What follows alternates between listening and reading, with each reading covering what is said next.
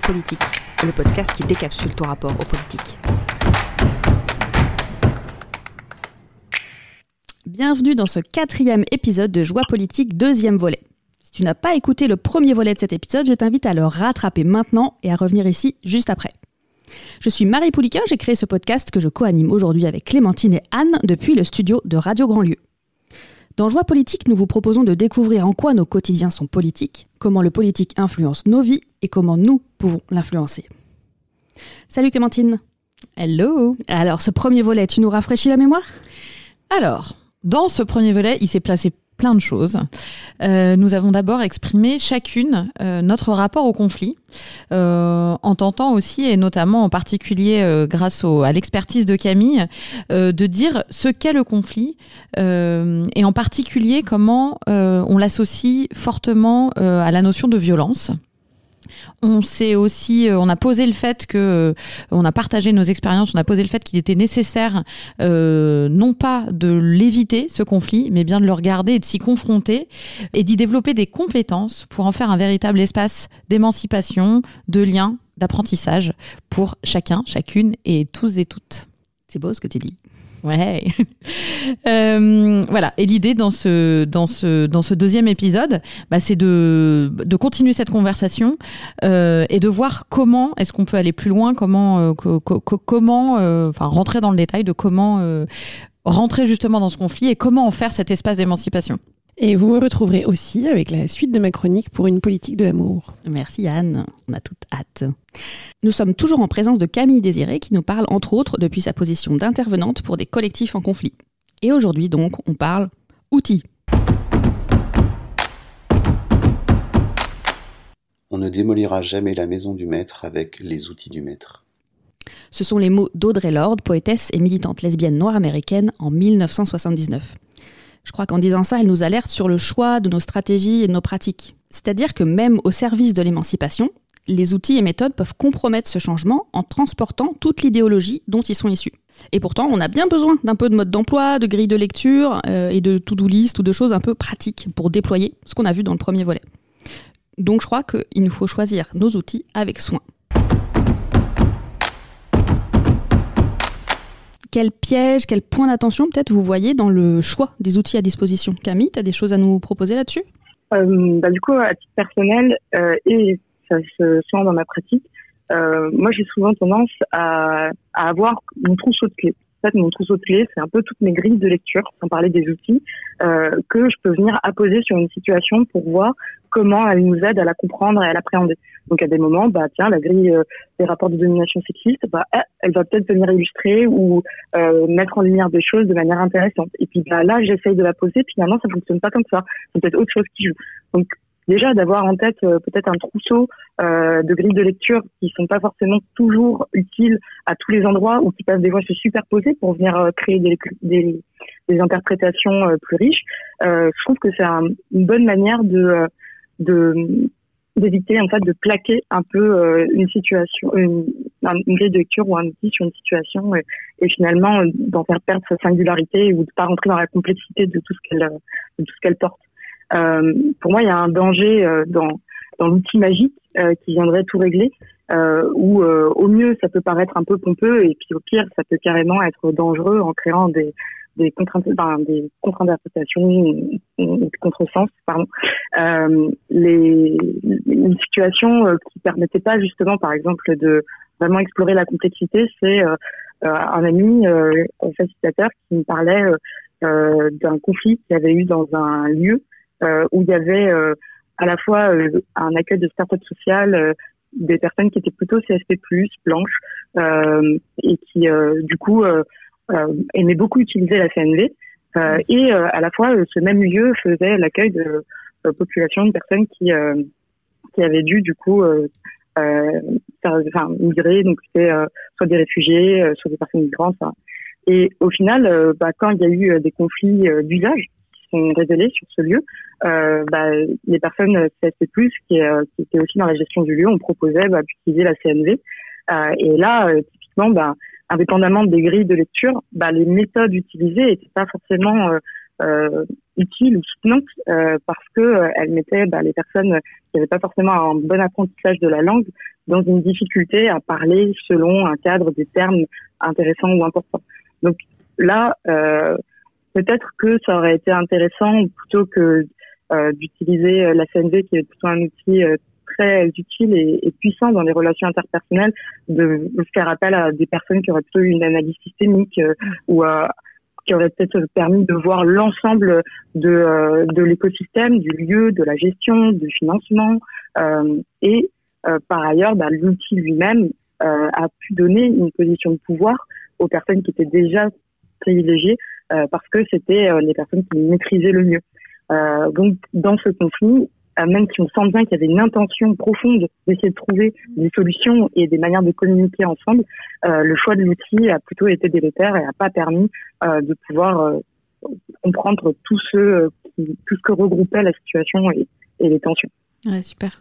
ça me fait penser aussi au, à, l'idée de faire commencer chaque réunion autant collectif par un tour de météo, de nommer ses émotions et qui effectivement présage que euh, ben, tout le monde est OK avec ça. Et je pense que c'est effectivement un biais euh, assez, euh, voilà, de milieu assez privilégié de, bah, de, nommer ses émotions, d'avoir les mots et d'avoir la capacité de les entendre et de dire, dire que c'est OK. Et probablement qu'il y a des, des biais culturels aussi là-dedans. Donc c'est effectivement, dans ce que j'entends, ce que, dans ce que tu dis, c'est pas tellement une question de l'intention ou de la qualité de l'outil, mais c'est effectivement est-ce qu'il est adapté, quoi. Peut-être. Est-ce qu'il est adapté oui, vas-y, vas-y. adapté, et puis surtout, c'est la capacité à, à, à, prendre le temps de voir qu'est-ce qu'il produit et les effets. À pas considérer que parce qu'on a mis l'outil, on a fait le travail.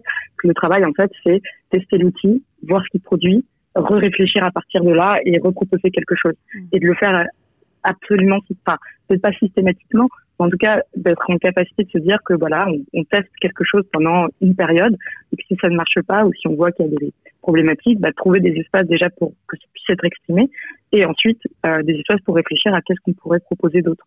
Le tour de météo, euh, pareil, euh, en discutant avec des collègues facilitatoristes, des personnes qui me disaient, bah, moi j'étais dans un espace où il y avait le tour de météo, mais quand je disais ça va pas, je, je suis pas bien, je me sens au bout du rouleau, et eh ben j'avais l'impression d'être de la, bête de foire de service. Mm. Personne ne prenait le temps.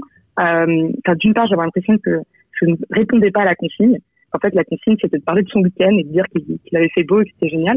Euh, donc là, en fait, il y a un biais implicite où l'outil a pour objectif de euh, permettre à tout le monde d'exprimer comment on arrive et avec quoi on vient comme énergie, comme ressenti, comme poids mental. Et euh, en fait, l'outil est devenu une espèce de non, mais en fait, on est là pour dire qu'on est trop content de se voir et euh, l'objectif implicite devient ça. Et donc, quand on répond pas à la consigne et qu'on suit ce pourquoi l'outil était fait à la base, eh ben, on devient euh, quelqu'un de gênant. Et c'est, je pense qu'on arrive dans ce genre de configuration, il faut réinterroger la place de l'outil et ses finalités. Anne, Clémentine, est-ce que vous avez des éléments? euh, moi, ce que, ce, que, ce, ce, que tu dis là, Camille, ça me fait vraiment penser à cette histoire de. Enfin, je reviens à cette histoire de culture. C'est-à-dire que c'est jamais un instant, c'est un apprentissage. Euh, et c'est un apprentissage qu'on doit mettre au service de toutes et tous en, en prenant en compte vraiment euh, les différents biais culturels, nos capacités individuelles, culturelles, euh, systémiques à exprimer ce qui va être nécessaire à l'exploration du conflit. et ça me fait penser au mot tokenisation. C'est-à-dire que quand l'outil devient effectivement le le validateur, c'est-à-dire euh, la, bonne conscience d'avoir eu l'impression d'avoir fait les choses correctement, mais que finalement les personnes sont mises en cap sont mises en à des endroits où on leur dit bah vas-y à cet endroit tu peux avoir le pouvoir, tu peux avoir euh, euh tu peux t'impliquer, mais on leur a pas donné toutes les tous les prérequis qui supposent qu'ils puissent prendre leur pleine place comme les autres quoi. Et finalement ça devient plus que la tokenisation, c'est le système de dire je t'ai mis dans un endroit où tu peux prendre le tu peux prendre du pouvoir, mais en prérequis je ne t'ai pas donné les éléments qui vont te permettre. Par exemple, c'est, euh, je prends souvent cet exemple, mais c'est comme aller voir un SDF et lui dire tiens, je t'ai, euh, je t'ai trouvé un entretien pour euh, du boulot, mais en prérequis, on ne lui a pas donné un espace où il peut préparer cet entretien, où il peut, je sais pas, prendre une douche, enfin et voilà et travailler tout ce qui fait qui n'est pourtant pas forcément cité, mais qui pourtant, on le sait très bien, fait la réussite d'un entretien. Elle est peut-être un peu extrême ma comparaison, je sais pas si elle vous parle, mais c'est cette idée que effectivement l'outil ne suffit pas il y a tous les prérequis euh, avant de, s'assurer que toutes et tous peuvent y trouver une place et que ça ne devient pas juste une symbolique et juste une excuse. bah non, franchement, j'avais mis l'outil et voilà quoi. Ouais, moi, tokenisation, je le voyais comme, euh, du coup, on verra ce que vous en pensez, euh, comme le fait de se donner bonne conscience en affichant en fait des personnes issues de minorités pour se dire, euh, bah j'ai fait le job, voyez. Et effectivement, sans avoir fait le vrai travail de fond et, en mettant en enfermant quand même, même en leur donnant de la visibilité, etc., en enfermant les personnes concernées dans leur rôle quand même. Et elles ne sont là quelque part que pour ça et que pour se donner bonne conscience. Donc oui, effectivement, il y, a un lien sur le le fait de performer l'outil plutôt mm. que l'intention qui était derrière en fait. Et, de pas de pas faire un, feedback quoi de faire une boucle de mm. rétroaction. Anne tu veux nous rajouter des choses? Juste en complément mais plus une illustration. Moi j'ai participé pas mal à la naissance de collectifs politiques euh, soit euh, petits soit gros euh, qui visaient à devenir des partis, euh, qui voulaient rénover la pratique politique et donc euh, mettre en place ce type mmh. d'outils. Mmh.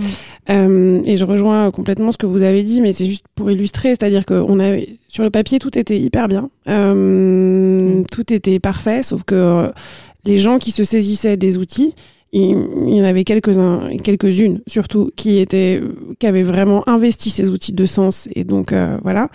Et la majorité euh, ne, ne comprenait pas à quoi ils servaient, ou alors comprenait très bien qu'ils qu servaient à, enfin, visualisait que ça leur enlevait du pouvoir mmh. sûr, et ne voulait absolument pas renoncer mmh. à ce pouvoir sûr, et donc trouvait tous les moyens de contourner les outils. Et, euh, peut-être que ce que je vais dire n'est pas très politiquement correct, ou en tout cas, euh, ça m'intéressera un jour de discuter avec Camille sur ce sujet. Mais euh, moi, ce que j'ai noté aussi, c'est que le piège que je vois ou le point d'attention dans le choix des outils, c'est aussi le courage des gens qui vont déployer ces outils à maintenir le cadre. C'est-à-dire que c'est bien d'avoir des outils type la CNV ou enfin ou l'analyse systémique ou enfin je sais pas des trucs de base type les règles de temps de parole. Mais si, quand ça commence à frotter euh, la personne qui est en charge du respect du cadre ne tape pas un peu du poing sur la table et rappelle que le cadre qu'on s'est fixé, c'est celui-ci, en fait, l'outil tombe de lui-même, quoi. C'est comme un marteau dont la tête serait mal fixée avec le manche, quoi. Donc à un moment, euh, bah, il sert plus à rien. Et moi, ça m'a beaucoup interrogé. Euh, les outils de gestion, enfin pas de gestion, mais les outils qui sont censés créer une culture du conflit fertile, ça m'a beaucoup interrogé quand même sur la notion de courage. Parce que globalement, dès qu'on entre dans le dur, ben, je trouve mm. que. Enfin, moi, j'ai pas rencontré beaucoup de gens qui étaient très courageuses et courageux euh, pour euh, dire c'est ça les outils qu'on a choisis et c'est comme ça qu'on va euh, les mettre en œuvre. Super. Donc, moi, j'ai noté qu'il y avait l'idée de, bah, de, de peut-être, dans ce que tu disais, Camille, passer de, de l'image de l'outil à l'image de la grille de lecture. Euh, et pas forcément quelque chose du coup de tout près, mais quelque chose que, comme euh, d'avoir la conscience que ça, ça, transporte ben, ouais, des, des, biais de représentation du monde avec. Et puis l'idée de la proposition de le transporter, euh, voilà, de faire attention à l'avoir en trousseau, quoi, et d'en avoir plusieurs, et, d'en tester, d'observer, et du coup de mesurer, de voir ce que ça produit. je pense qu'en plus de avoir du courage, c'est aussi avoir le courage, parce que ça demande du courage aussi de dire, mais qu'est-ce qu'on est en train de faire en fait? Qu'est-ce que ça produit? Et, de, de, juste de prendre un pas de recul et dire, ok, est-ce que c'est vraiment ce qu'on voulait en fait? Chouette. Merci. Euh, ben on voit que c'est pas voilà c'est pas si simple euh, mais une fois que voilà on a pris quelques quelques précautions comment on fait concrètement? Vous avez des pistes des idées des choses à proposer? Camille tu as des choses toi? Bah, du coup en lien avec ce qu'a être dit moi ce qui m'aide un peu à naviguer dans ces différentes culture du conflit, parce que finalement, voilà, effectivement, mm. autour de chaque outil, c'est créer une manière de se représenter le conflit et les rapports entre les personnes, les causes, les conséquences du conflit. Euh, déjà, euh, il y a euh, l'idée de distinguer la bienveillance et la, le fait de veiller au bien. la bienveillance, bah, l'idée de bienveillance, elle vient en fait aussi de la charité, de la charité chrétienne. Donc c'est aussi donner en étant dans cette posture de privilégié euh, quelque chose à l'autre, mais sans forcément faire basculer le rapport de, de, force qui peut exister par ailleurs, ou juste euh, quand voilà, sans parler de rapport de force, du fait de ne pas se rendre compte que euh, en ayant donné ça, on n'a pas forcément donné le pouvoir d'eux, et donc on garde le pouvoir sur. Euh, alors que veiller au bien, c'est une autre manière de se figurer les choses, et personnellement, me dire j'essaie de veiller au bien plutôt que de la bienveillance et donc bien veiller finalement à ce qu'on respecte les normes de cadre établi, bah, ça permet justement de, réinterroger, de se dire là peut-être que le fait que quelqu'un s'énerve et exprime avec des larmes, des cris, de la colère quelque chose, mais que nous on soit en capacité de tenir le cadre collectivement et de faire de la place pour ça, euh, bah peut-être que ça c'est veiller au bien parce que ça n'aurait pas réussi à s'exprimer autrement et on doit prendre soin de cette expression là et de ses effets. Euh, alors que si on était dans une bienveillance, euh, et eh ben potentiellement on aurait dit c'est inadmissible, t'as as crié, t'as pleuré, euh, tu n'es pas responsable de tes émotions ou de tes effets, allez sors. donc pour moi là ça, ça vient délétère. Euh, le, un autre, une autre manière de voir les choses qui me parle personnellement, c'est on parle beaucoup d'éducation populaire et je vois qu'il y a éducation populaire et éducation populaire politisée. Euh, pour moi, éducation populaire euh, sans le côté politisé, c'est effectivement donner des outils, euh, dire bah c'est bon, on va faire euh, un débat mouvant et puis à la fin on va donner la bonne réponse. bah pour moi là c'est contre-productif. Euh, L'éducation populaire politisée, elle a quand même, comme je disais, comme objectif bah, de justement donner du pouvoir d'eux aux personnes, de venir s'emparer de ce qui les traverse et des situations auxquelles elles sont confrontées. Le, ce qui est souvent tendu euh, quand on parle de conflit, c'est aussi la question du tiers, c'est de savoir quand est-ce que ça peut être utile de faire appel à une personne extérieure pour nous aider euh, à euh, trianguler, à, à, permettre à tout le monde de s'exprimer depuis sa place et pas avec des doubles casquettes. Parce que voilà, quand on est facilitateuriste d'un groupe, euh, qui est le groupe par ailleurs dans lequel on est, on n'est pas que facilitateuriste de ce groupe, on a aussi nos propres intérêts, on a notre propre vision de la situation et euh, c'est pas toujours simple. Euh, alors l'idéal c'est de faire tourner cette posture-là, mais euh, pour autant il y a des expériences, il y a des gens qui sont plus à l'aise avec le fait de tenir un cadre ou des outils. Euh, et euh, à des moments ben c'est vraiment très dur de de pas de devoir euh, switcher de casquette et d'un coup de parler en tant que facilitateur et d'un coup de parler en tant que soi. C'est une gymnastique qui est pas simple à tenir. Euh, du coup, le fait de faire appel à une personne tierce, euh, c'est justement pouvoir retrouver aussi sa pleine place dans euh, le travail de ce qui euh, de ce qui se passe euh, entre nous dans un groupe. le, ce qu'il faut savoir, c'est que voilà, un, une tierce, il y a plein de tierces différentes qui ont plein d'outils ou de postures, de visions du monde aussi différentes. Et euh, ce que je trouve intéressant, c'est de se dire, tiens, là, est-ce que euh, ce tierce vient plutôt être dans une posture d'évaluation? Donc euh, la personne va venir, va trancher, va donner un plan logique, moral. Des fois, on a besoin en fait de ça aussi, de conseils. Euh, et après, on voit comment on s'en empare. Est-ce que le tierce vient plutôt nous aider dans une posture d'interprétation, donc reformuler avec d'autres mots ce que un ou une telle est en train de dire pour nous le rendre plus audible euh, donc euh, voilà, médiation peut vachement être dans cette posture-là. Euh, le tiers, ça peut être aussi quelqu'un qui va avoir une attitude de soutien, d'encouragement, donc qui va peut-être être plutôt dans le réconfort, dans la dédramatisation de la situation. et à des moments, ça peut être pertinent. Euh, moi, j'ai plutôt le sentiment que cette posture-là, elle est très utile d'un point de vue individuel. Euh, Peut-être que d'un point de vue collectif, elle n'est pas toujours soutenante parce que en fait, euh, euh, quand on, on, encourage ou on apporte de la protection à un ou une telle, bah, potentiellement on vient écraser aussi la parole ou le sentiment, le point de vue de, quelqu'un d'autre. Donc c'est la différence entre empathie et sympathie. Là, quand on est dans soutien, encouragement, on est plutôt dans la sympathie. Euh, ou quand on, vient vraiment se placer dans une posture d'écoute, on est dans l'empathie, on, laisse à l'autre ce qui lui appartient. Euh, donc là, pour moi, le, le, la, distinction entre les deux, elle peut être assez euh, importante, même quand on est soi-même dans une relation interpersonnelle et, qu'un ou une amie vient nous parler d'une situation. Est-ce que là, je suis dans la sympathie ou est-ce qu'il vaudrait mieux que je sois dans l'empathie? Euh, pour l'aider justement à pas renforcer, par exemple, ses croyances euh, qui peut-être n'apporteraient rien dans la régulation de la situation. Euh, les autres postures que je trouve intéressantes, c'est aussi la posture de l'investigation. Donc c'est en fait finalement une forme d'enquête. On aide la personne à faire l'enquête de ce pourquoi elle en arrive là et euh, de tout ce qui se joue autour de cette situation. Et là, il y a plein d'outils et méthodes que moi je trouve très intéressantes et pertinentes. La socianalyse dont a parlé Marie dans le premier épisode. Il y a aussi l'entraînement mental qui est euh, une méthodologie qui a été développée euh, dans des espaces d'éducation populaire pour justement enfin finalement c'est réfléchir à comment on réfléchit.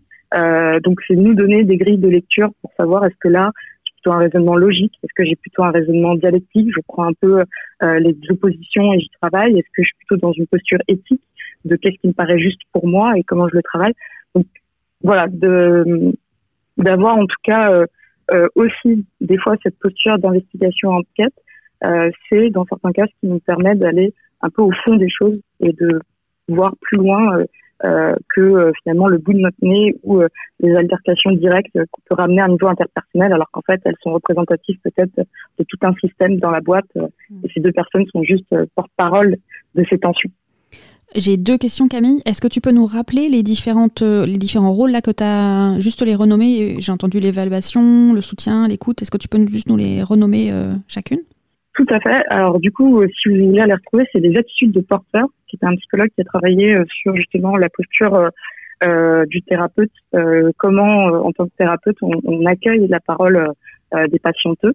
Et du coup, il y a l'attitude d'évaluation, euh, l'attitude d'interprétation, l'attitude de soutien, encouragement, euh, l'attitude de suggestion. Euh, je, ne l'ai pas dit, mais du coup, voilà, ça a distingué l'évaluation. C'est vraiment le jugement direct. la suggestion, c'est plutôt le conseil, la consigne, la solution immédiate. la posture l'attitude d'investigation, enquête et du coup l'attitude de compréhension empathie qui est à distinguer de la posture soutien encouragement. Super, merci. Et du coup, Camille, est-ce que tu peux aussi nous. Tu t'as juste effleuré là, le côté interpersonnel et euh, plus systémique. Est-ce que tu peux nous aider à faire la différence ou peut-être à voir que c'est mêlé tout le temps? Euh, Comment tu définirais l'un et l'autre et comment est-ce que tu les euh, combinerais Enfin, voilà.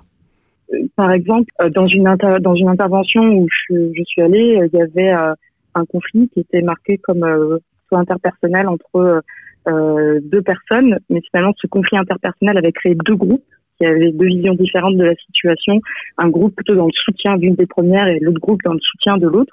Et puis, euh, du coup, si on était resté au niveau interpersonnel euh, d'attention et euh, de d'outils ou de solutions, et eh ben finalement on aurait cherché à les réconcilier presque ou à voir euh, mm. comment ils étaient irréconciliables et à les aider à, à se séparer.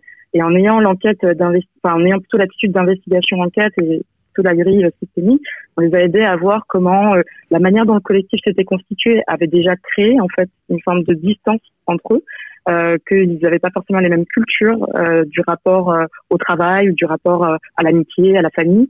c'est dans un habitat groupé, donc il y avait toutes ces dimensions qui se mélangeaient de manière super importante et très dense, très intense. et du coup, bah là, ça leur a aussi permis de se rendre compte quels étaient leurs implicites culturels qui, les, qui faisaient que en fait, c'était un peu toujours plus de la même situation euh, qui, euh, dès que quelqu'un essayait de proposer une solution, et eh ben en fait cette solution, euh, euh, c'était toujours plus de j'essaye d'aller vers l'autre, alors que en fait, en vérité, ce qui pose tension et problème, c'est le fait que tout le monde est très collé, qu'il y a peu d'intimité dans les différents espaces, dans la manière dont ils ont été construits. et donc là, ben quand les gens venaient pour essayer de se voir ou de se parler sans sans se prévenir en avance, et eh ben ça a rejoué cette tension de laisse-moi mon espace.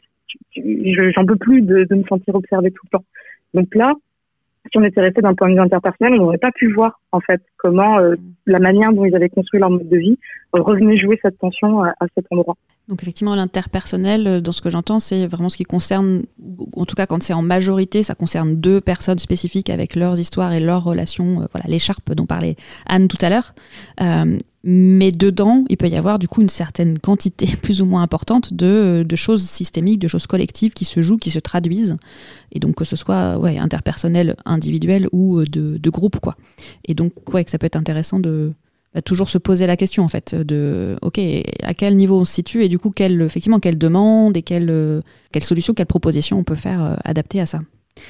Camille, tu as distingué aussi euh, peut-être l'étape, tu nous as parlé de toutes les postures euh, tierces, euh, parce qu'on peut, en, distinguant le fait d'être certaines solutions en autogestion et d'autres en faisant appel à un tiers.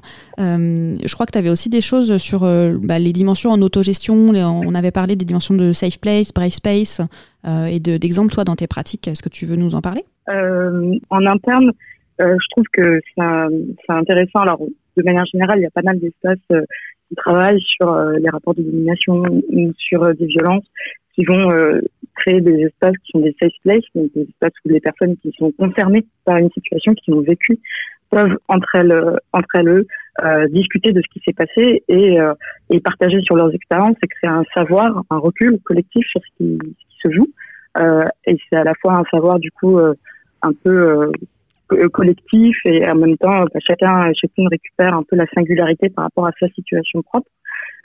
et en même temps, bah, ces espaces ils sont super parce que quand on est concerné par une situation, s'il y avait des personnes non concernées, ces personnes peut-être viendraient euh, être euh, prises dans euh, leur propre vision du monde, dans leur propre interprétation. On aurait l'impression que des fois, ce qu'on dit est agré enfin, désagresse parce que ça vient remettre en question leur posture. Il y a peut-être aussi des, enfin, des moments où on aurait besoin d'exprimer des choses et quand la personne, une personne est là et qu'elle n'est pas concernée, bah, il faut lui expliquer en fait ce qui s'est passé et du coup ça prend du temps, ça, ça peut être frustrant quand par ailleurs on n'en a pas beaucoup d'espace et que vraiment on a envie de profiter de d'aller plus loin dans la réflexion. Euh, du coup, voilà, les safe spaces, c'est euh, des espaces en, en mixité choisie ou en non-mixité qui permettent justement de, de, travailler tout ça.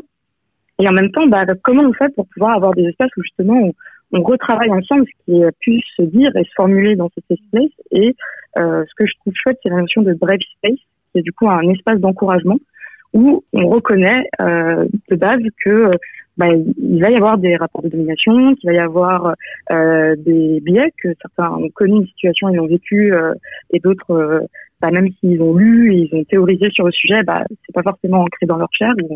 bah, et, euh, et du coup, le Brave Space, c'est un espace d'encouragement pour essayer de collectivement s'entraîner à nommer les différences de point de vue, les biais implicites, qu'est-ce que dans nos biais, euh, qu'est-ce qui vient parler de la norme dans nos biais, euh, et donc euh, qui pourrait donner cette vision de l'universel.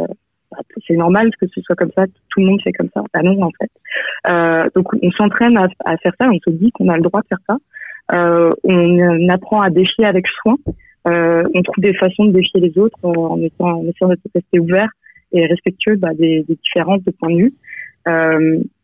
et après, voilà, il y a y a la question, euh, le brave euh, moi c'est personnellement une des choses que je trouve le plus riche. Il y a euh, une petite, un, si, si, vous voulez retrouver des notions, il y a du coup l'Institut de recherche et d'éducation sur les mouvements sociaux qui a fait un petit article sur le brave space qui directement traduit de la Ligue antiraciste de Los Angeles qui justement essayait de trouver des manières de travailler avec des personnes blanches, des personnes racialisées et comment ensemble on crée un mouvement commun. Euh, et, euh, et du coup, le, le, dans, dans un cas comme dans l'autre, ce space veut dire qu'on est prêt à prendre des risques et à accepter l'inconfort, euh, qu'on est tous et toutes membres d'un processus euh, et que c'est relever le défi euh, que de contribuer et euh, d'essayer de dire des choses, même si on sait que la formulation n'est pas parfaite. après, voilà, il y a des moments où le brave space en lui-même c'est pas parce qu'on a dit qu'on était un brave space que du coup, euh, et eh ben c'est pas grave si on a blessé un tel ou une telle. Et donc là, ce serait le risque et le pendant euh, de l'état. Euh, et du coup, euh, ce qui peut euh, venir être pratique à cet endroit-là, c'est euh, dans les pratiques restauratives. Donc ça, c'est un, autre cadre, une autre méthodologie, une autre manière de penser encore les, les conflits, etc. On, on, considère que on essaye d'éviter d'être dans une approche punitive on essaie d'être dans une approche restaurative où on répare les liens, mais aussi on pense la prévention. Euh, et donc, bah, dans un collectif, on peut euh, s'entraîner à faire des cercles restauratifs quand il y a une tension qui émerge. Ou on peut proposer aux personnes qui ne sont pas forcément prêtes à en parler collectivement à faire un entretien restauratif où euh, juste on la guide à pouvoir nommer qu'est-ce qui a fait tension pour elle, qu'est-ce qui s'est passé, et on, fait, on, sert juste d'espace ressources et elle, elle vient déposer des choses euh, grâce à une posture soutenante, euh, d'écoute empathique du coup. Euh, je pense que tout ça, c'est des, des outils qui peuvent nous aider en interne à appréhender cette question du conflit autrement. Et là encore, moi, c'est là où j'en suis de mon cheminement. Dans deux mois, je, dans un an, je dirais encore autre chose. Mmh. Euh, et je pense que c'est chouette de tester euh, des, des, réflexions, des postures, des méthodes, des outils, et euh, de continuer à se faire des retours. Et donc, euh, en fait, l'autogestion, elle a aussi besoin d'ouverture, elle a besoin de transversalité, et y a besoin justement aussi que euh, des collectifs puissent se dire euh, bah tiens comment toi tu règles les conflits? À toi tu fais comme ça. Ok. Eh ben moi j'ai essayé ça. Ça a pas trop marché mais peut-être que ça a pas marché parce que donc euh, on peut pas tout penser au niveau autogestionnaire à juste notre organisation. Faut aussi euh, créer des ouvertures pour accepter euh, d'autres choses. Anne, tu voulais réagir? Oui, parce que je me dis peut-être que à écouter Camille, certaines et certains se disent oh là là, mais c'est un, un travail monumental sur des générations et euh, c'est très difficile à mettre en place, notamment à grande échelle. Et en tout cas, sur les, pratiques restauratives, je, voulais juste, euh, l'historienne en moi a envie de dire que c'est possible et ça s'est fait à grande échelle en Afrique du Sud euh, avec après l'apartheid dans les commissions vérité et réconciliation. Au Rwanda aussi, beaucoup de, enfin en fait, beaucoup de, de procès n'ont pas eu lieu ou en tout cas ont mis en face à face génocidaire et génocidé. Donc c'est quand même euh, une violence euh, ultime. Euh, et, donc, c'est possible, en fait. Et souvent, je trouve que ce que ça adresse aussi, c'est la question de la reconnaissance. Dans le conflit, il y a une question de reconnaissance de sa propre dignité, de sa propre expérience, qui passe par la verbalisation. Et la justice restaurative ou restauratrice, je sais jamais trop, enfin, je crois qu'il y a les deux traductions possibles, elle adresse cette question-là. Et je pense que Enfin, en tout cas, moi, c'est quelque chose que j'ai envie de garder en tête aussi euh, euh, là. C'est cette question de. Parfois, il y a d'abord et avant tout une demande de reconnaissance. Et c'est important de hum, trouver des pratiques pour l'adresser. Et c'est possible même à l'échelle d'une société. Il y en a qui l'ont fait. Euh, donc, c'est possible. Ouais, et puis ce que tu disais par rapport au fait de ça semble énorme, mais on n'a pas le voilà l'énergie, le temps, la disponibilité. Enfin voilà, euh, c'est aussi, il faut voir en, contrebalancement euh, combien ça nous coûte mm, et combien mm, ça mm. nous prend du temps, combien ça nous prend de l'énergie individuellement et collectivement de, de ne pas euh, tenter ces choses-là et de ne pas aller sur ce chemin-là. Et effectivement, il y a un coût cognitif et de temps, etc., spécifique au fait bah, d'apprendre, en fait, de changer, de changer ses habitudes. mais du coup, si on le regarde comme ça, comme, bah oui, c'est un coût euh, transitoire. C'est mm. un, élément de voilà, on est en train d'aller vers, vers, autre chose. Et, et, euh, et, par ailleurs, bah oui, ça, ça, nous va nous prendre du temps, mais en fait, on en consomme déjà énormément euh, de temps et d'énergie voilà, sur, sur ce type de sujet. j'ai entendu plein de choses. j'ai noté la bienveillance, passer peut-être de la proposition de passer de la bienveillance, en tout cas de, de ce qu'il y a derrière de la position de surplomb euh, de, charité un peu qui, peut y avoir derrière à euh, veiller au bien et du coup euh, voilà donner prendre son pouvoir mais aussi le donner vraiment à l'autre. Camille tu as parlé aussi des attitudes de porteur donc du fait de quand on a besoin d'aller vers l'extérieur chercher un, soutien ou une personne tierce pour nous aider dans un conflit ce qui peut effectivement être une bonne idée bah, c'est aussi de veiller à peut-être à la fois on peut l'utiliser quand on va chercher un, soutien bah, Qu'est-ce qu'on demande en fait? Est-ce qu'on demande, ce que tu me listais, les six attitudes, une évaluation, un conseil, de l'écoute, de l'investigation, etc. Et puis aussi en tant qu'intervenant potentiel, à titre tout à fait euh, personnel, euh, familial, etc., on peut être régulièrement, en tant que parent, euh, mêlé à des résolutions de conflits, bah, quelle position on prend, mais aussi dans nos, domaines professionnels.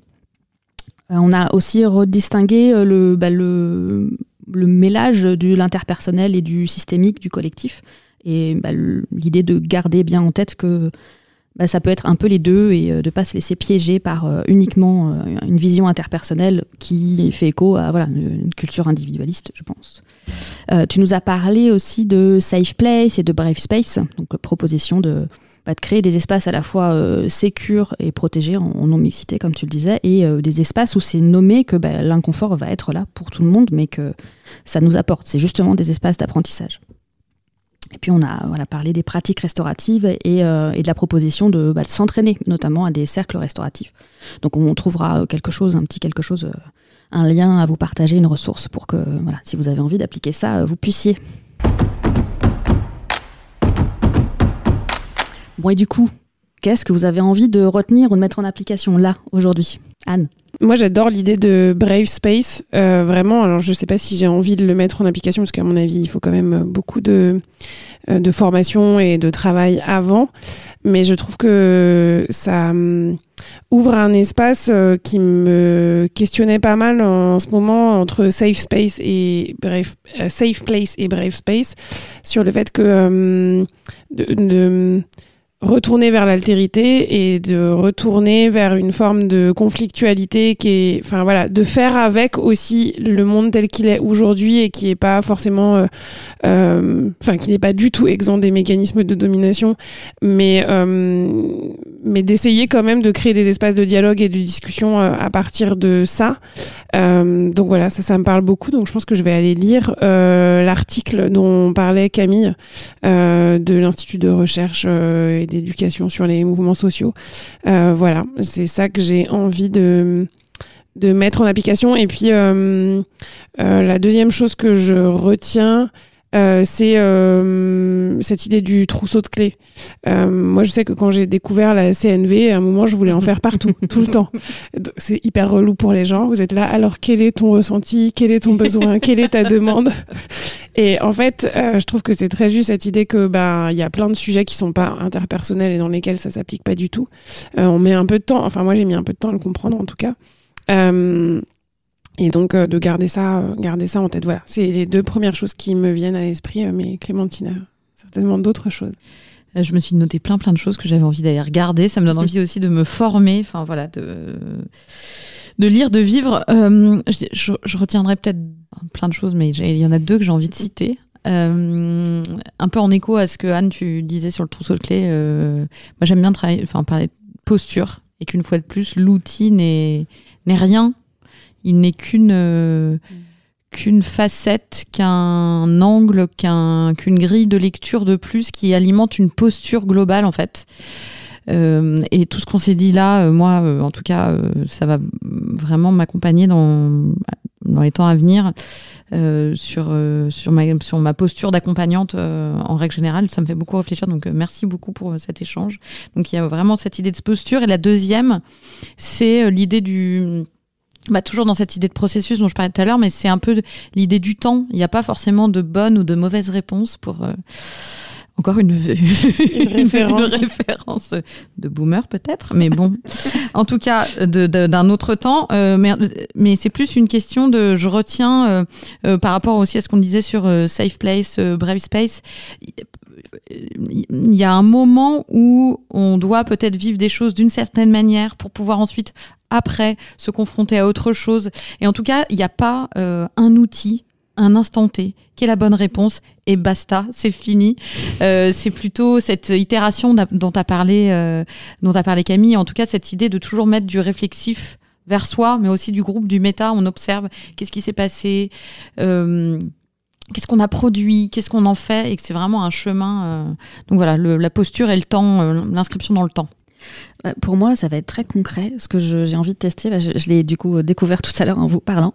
Euh, j'ai envie de regarder dans, bah, justement, quand j'interviens dans les conflits euh, que peuvent avoir mes enfants, bah, quelle attitude je prends et est-ce que je peux tester une autre attitude? Parce que pour l'instant, c'est pas très concluant. Donc, ça vaudra le coup de, de, tester autre chose. Voilà. Donc, je suis dans l'observation et, et l'ajustement dynamique.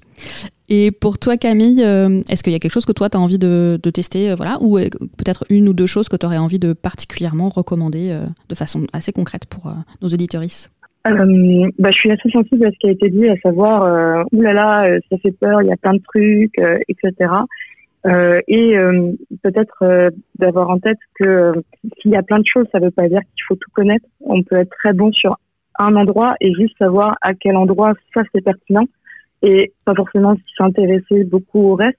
Euh, on peut aussi euh, juste euh, aimer euh, regarder plein de petits bouts de choses et prendre ce qui nous parle. Voilà, essayer de décorréler cette question de je vais essayer d'apprendre à de, de l'expertise. Dire voilà, on, peut tester et sans forcément chercher à être expert d'eux, parce que voilà, on, on, part de pas de pas grand chose des fois et du coup c'est aussi humble de se dire bah je prends je fais mon petit chemin.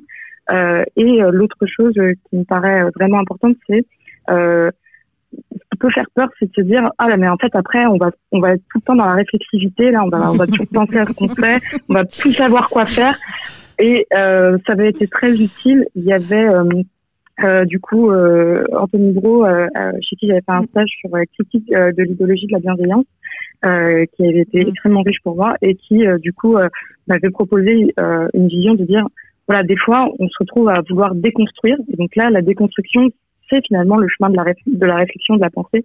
On, on défait ce qu'on a fait pour essayer de voir qu'est-ce qui s'est passé, comment ça s'est passé, pourquoi, etc. Et il faut aussi construire. Et en fait, si on cherche juste à construire des choses, à se dire ouais, on va réinventer la démocratie par exemple, mais on s'intéresse pas à pourquoi la démocratie elle est dans l'état qu'elle est aujourd'hui. Bon bah construire pour construire, ça va pas forcément être intéressant. Mais si on est dans la déconstruction permanente, bah, en fait, à force, ça devient, ça devient nécrosé. On, mm. on, on, a, on sera jamais assez déconstruit. Mm. En fait, la société, elle ressemblera jamais au modèle qu'on a envie de faire. Et du coup, moi, j'ai plutôt envie d'inviter à ce mouvement entre construction et déconstruction et à pouvoir se dire, des fois, dans un groupe, là, je crois que stop la déconstruction. On va essayer de faire des trucs. Et à l'inverse, euh, là, on a testé plein de choses, mais j'ai l'impression que ça prend pas. Euh, peut-être on, on, pourrait y réfléchir. Et juste voilà, de faire des invitations et de prendre le mouvement tel qu'il est à l'endroit où il est. Et le dernier petit truc, et je suis désolée, après j'arrête, euh, c'est euh, vraiment euh, être, enfin, ne pas se sentir seul face à ces questions, être en lien euh, moi, euh, si aujourd'hui j'arrive à, à, consolider, à, à, hmm. poser une pensée un peu sur tout ça, c'est parce que euh, j'ai euh, rencontré Marie, c'est parce que je suis allée au stage de socioanalyse avec Anthony Gros, que j'ai rencontré Sarah, du coup, qui elle m'a parlé du Brain Space. c'est parce que j'ai discuté avec un ami qui m'a dit ah, mais les études de porteur c'est trop chouette, regarde. après tu me diras ce que tu veux quand tu me parles d'un truc. Enfin voilà, c'est vraiment de, de, se dire que on on n'a pas apporté cette expertise seule. En fait, c'est savoir il est collectif et c'est ça qui est trop chouette. Ouais, génial. Merci beaucoup, Camille. Pour faire du lien, du coup, euh, t'as pas vu, et vous, nous, chers auditeurs, vous n'avez pas vu non plus, mais c'était la hola euh, dans le studio euh, quand tu nommais le mouvement de construction et déconstruction, construire et déconstruire, parce que, effectivement, Sinon, il y a une espèce de bande de, de coach et d'intello euh, tout le temps en posture réflexive. Et effectivement, c'est nourrissant de construire aussi individuellement et collectivement. Et du coup, j'ai envie de vous renvoyer la question à vous, euh, auditeurs, auditrices. Euh, est-ce que vous allez tester quelque chose dans tout ce qu'on vous a proposé? Alors oui, il n'y en a pas de kit tout fait à appliquer demain, mais voilà, dans les jours ou semaines à venir, est-ce que vous avez envie de voilà, switcher un peu quelque chose, tester, regarder, aller lire un article? Et donc, je vous invite à venir nous raconter et à nous dire tout ça, euh, soit par, euh, par mail, euh, sur les réseaux, ou avec un audio. et on verra, peut-être ensemble, on écrira un troisième volet avec vos histoires de conflits, les trucs que vous avez testés et approuvés ou pas, pour justement construire cette, cette connaissance collective et déployer cette culture du conflit fertile. Et pour clôturer en beauté, comme d'habitude, nous retrouvons Anne pour une politique de l'amour. Chers auditorices, au quatrième numéro de cette chronique, il est temps de faire un peu d'histoire avec un grand H pour comprendre comment le mal avec un accent circonflexe et la masculinité toxique se sont imposés au cœur du modèle politique français pour en constituer un des cadres fondamentaux. Je vais revenir sur des choses dont vous avez certainement déjà entendu parler en y donnant, enfin je l'espère, un peu de profondeur historique. Pour celles et ceux qui dormaient au fond de la classe collés au radiateur en cours d'histoire-géographie, rassurez-vous, je vais tenter de faire preuve de pédagogie. En commençant par dire d'où je parle. Si je suis historienne, je ne suis pas spécialiste de l'histoire du genre ou des femmes, mais des représentations, c'est-à-dire des histoires que nous nous racontons collectivement pour expliquer, analyser, comprendre le présent et le passé. C'est de ce point de vue que je voudrais aborder le problème. La question que je me pose, c'est de comprendre comment le modèle masculin, viriliste, basé sur la force et la performance, s'est imposé comme la figure dominante dans les représentations du pouvoir. Pourquoi, quand on parle de politique aujourd'hui, il est toujours question d'autorité, de force, de charisme, bref, de capacité à imposer sa volonté aux autres de façon violente, que ce soit symboliquement ou réellement parce que si vous avez écouté les chroniques précédentes, vous avez conclu, enfin je l'espère, comme moi, que là où il y a violence, il y a domination et il ne peut donc pas y avoir d'amour. Ok C'est bon Tout le monde suit ce qui est marrant, c'est que plein d'historiennes, d'anthropologues, de sociologues ont tenté de répondre à cette question, mais qu'à ma connaissance, à ce jour, il n'existe pas d'histoire du patriarcat en tant que système politique, une histoire qui en donnerait une vision transversale à travers les âges. Donc, en attendant que ce livre existe, je pose dans cette chronique et dans la suivante quelques jalons qui peuvent expliquer comment on en est arrivé là. Le premier et peut-être le plus connu, c'est la loi salique. Mais si, rappelez-vous, cette règle qui dit que seuls les garçons peuvent hériter de la couronne de France. Savez-vous de quand elle date formellement? Eh bien, elle n'a été fixée dans les textes qu'au moment de la Révolution française, dans la Constitution de 1791. Elle déclare La royauté est indivisible et déléguée héréditairement à la race régnante de mâle en mâle par ordre de primogéniture, à l'exclusion perpétuelle des femmes et de leur descendance. Avant cela, la loi salique n'existait tout simplement pas.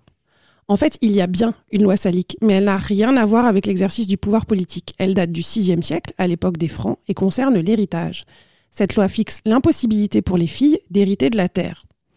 Et jusqu'au XIVe siècle, de nombreuses femmes régneront seules ou aux côtés de leur mari en France. Mais au XIVe siècle, à la mort de Louis X le Hutin, son frère, Philippe V, décide de manœuvrer pour prendre le trône à la place de sa nièce, Jeanne de France. Ça va Vous suivez? Il est réussi grâce à l'appui du clergé, institution hautement patriarcale qui veut assurer le maintien de son pouvoir. À partir de là, les hommes de la famille royale n'auront de cesse de contester le droit des femmes à hériter de la couronne, diffusant le récit qu'à chaque fois qu'une femme a gouverné le royaume, ce fut une catastrophe. Mais une justification juridique leur serait bien utile.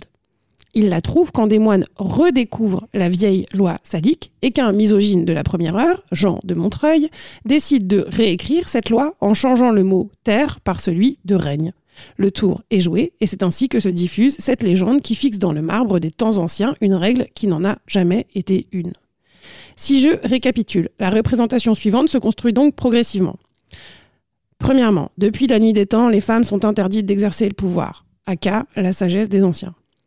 Deuxièmement, d'ailleurs, quand elles l'ont exercé, ça a été la catastrophe. Troisièmement, c'est bien la preuve qu'il faut respecter la tradition. Quatrièmement, et en plus, cette règle protège la souveraineté française puisqu'elle évite que des prétendantes au trône mariées à des monarques étrangers viennent voler la couronne. Conclusion, cette règle nous rend doublement forts. La même chose a été faite avec les mots du pouvoir dans une entreprise de masculinisation de la langue qui a eu lieu à peu près au même moment à partir du XVe siècle. À ce sujet, je vous laisse lire le livre d'Eliane Viennot, qui s'intitule Non, le masculin ne l'emporte pas sur le féminin. Elle y raconte très simplement comment la langue a confisqué les positions de pouvoir aux femmes en enlevant la possibilité de les nommer. On pourrait croire que les Lumières et la Révolution française allaient changer tout ça. Eh bien non, mais ça, nous le verrons au prochain épisode. Quel suspense Merci beaucoup Anne pour cette mise en perspective sur des centaines d'années. C'était Joie politique saison 1, épisode 4, deuxième volet. Merci de nous avoir écoutés. Merci à Clémentine, Anne et Camille pour tous ces éclairages, à Ludovic pour les conseils et la technique, à Radio Grand Lieu pour l'enregistrement et au Grand Lieu du Compte pour l'accueil. Vous pouvez trouver Camille sur LinkedIn Camille Désiré, Clémentine sur Instagram et LinkedIn Clémentine Lemaire, Anne sur Instagram Anne Pédron et moi sur LinkedIn, Facebook et Instagram à Marie Poulica. Si vous voulez alimenter la question des prochaines émissions, vous pouvez envoyer la question par mail à marie-joie-politique.fr. Chaque épisode sort le 10 du mois. Pour ne pas louper la date, tu peux nous retrouver sur le site de Radio Grandlieu ou sur ta plateforme de podcast préférée. Je te conseille d'ailleurs de t'abonner pour que ça arrive directement dans ta liste à écouter. Sur le site joie-politique.fr, tu peux également retrouver les épisodes en version retranscrite et un lien pour t'abonner à la newsletter Joie Politique. Nous t'invitons d'ailleurs, si cette newsletter te donne de la joie, te donne à réfléchir de façon politique, qu'elle donne du sens pour toi, et ben à la partager à tes amis et à nourrir vos prochaines conversations. On se retrouve dans un mois pour la suite. D'ici là, cheminez bien. En joie politique, bien sûr.